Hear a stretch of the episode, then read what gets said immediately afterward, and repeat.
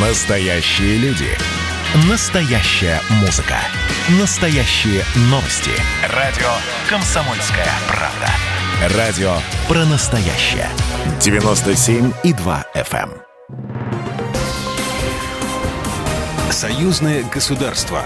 Картина недели. Здравствуйте, я Екатерина Шевцова. Это «Картина недели». В ней я рассказываю о том, что произошло важно в союзном государстве. В России сформирован резерв из сотрудников правоохранительных органов для помощи Беларуси, о чем говорил Владимир Путин в большом интервью телеканалу «Россия-1». В союзном государстве пройдут совместные испытания вакцин от коронавируса. Россия предостерегает США и Евросоюз от вмешательства во внутренние дела Беларуси. Глава МИД Сергей Лавров рассказал Первому каналу российского телевидения о переговорах с заместителем госсекретаря США Стивеном Биганом. О главных событиях в союзном государстве прямо сейчас.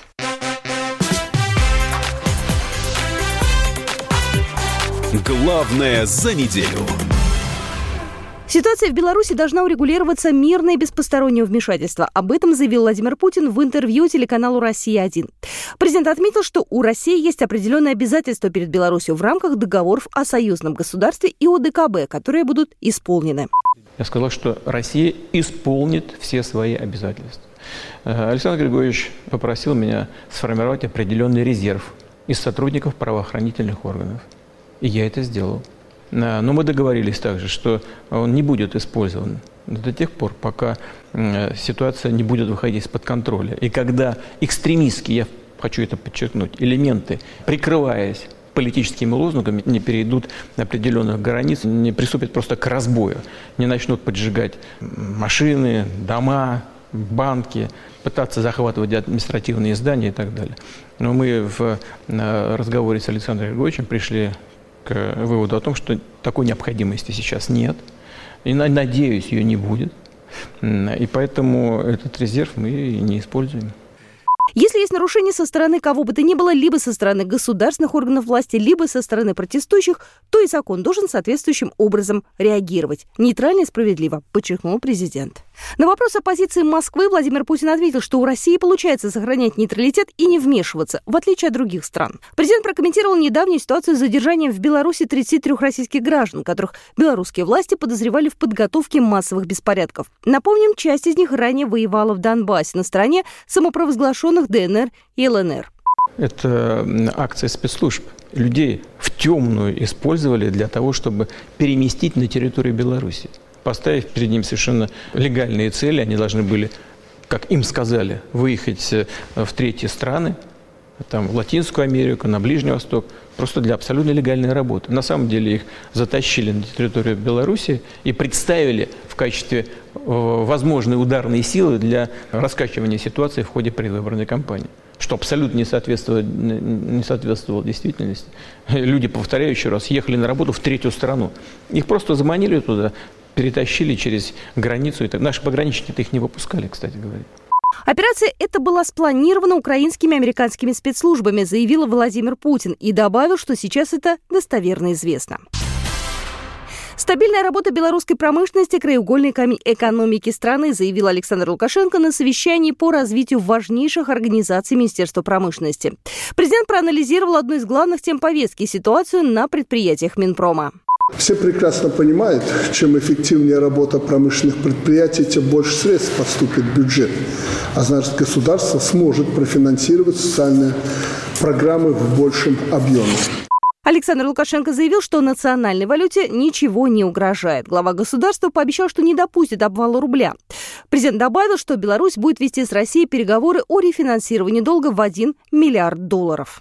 Мы договорились с президентом России, и сегодня наш премьер-министр проведет переговоры Михаилом Владимировичем Мишустиным по поводу э, рефинансирования миллиарда долларов в этом году по долгу Российской Федерации. То есть мы у себя этот миллиард долларов, договорившись с Россией, оставим, и это будет хорошее подкрепление нашей национальной валюты.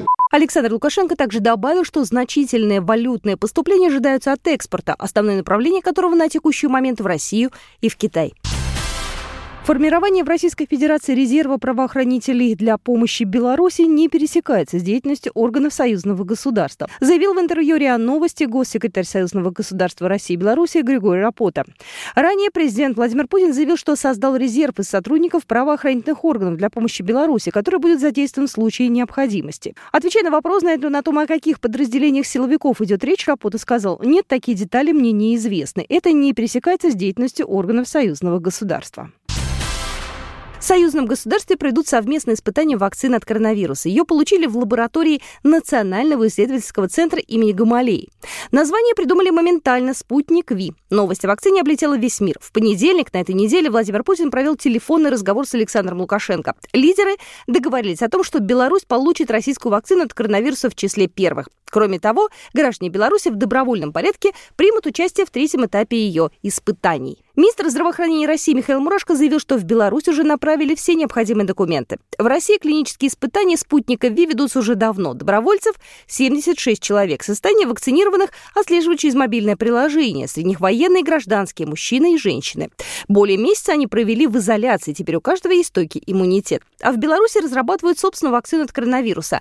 Национальная академия наук, Минздрав и Белгосуниверситет трудятся над ней совместно и консультируются со своими коллегами из России. Кроме того, белорусские ученые разрабатывают оборудование, которое поможет в борьбе с коронавирусом. В стране завершают испытания для подогреваемой кислородно-гелевой смеси. Это устройство для проведения ингаляции, убивающей вирус легких без вреда для организма.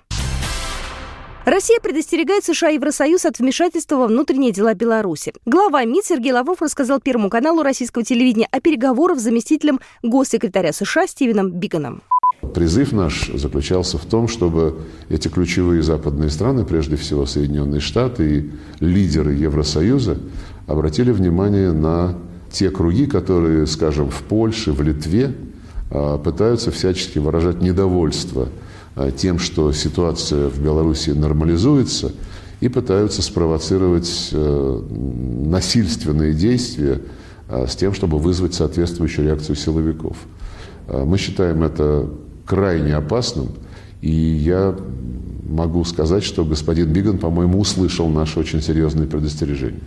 По словам Лаврова, Биган заверил его в том, что США не заинтересованы в создании искусственного кризиса в Беларуси.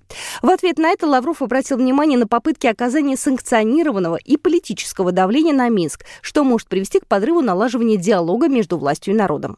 Белорусы мудрый народ, они сами наверняка смогут определить те формы, в которых общенациональный диалог может быть организован и э, в которых он поможет преодолеть те сложности, которые сейчас возникли. Мы привлекли внимание к инициативе президента Лукашенко, которую он еще выдвигал до выборов президента и которую он уже в поствыборный период повторил.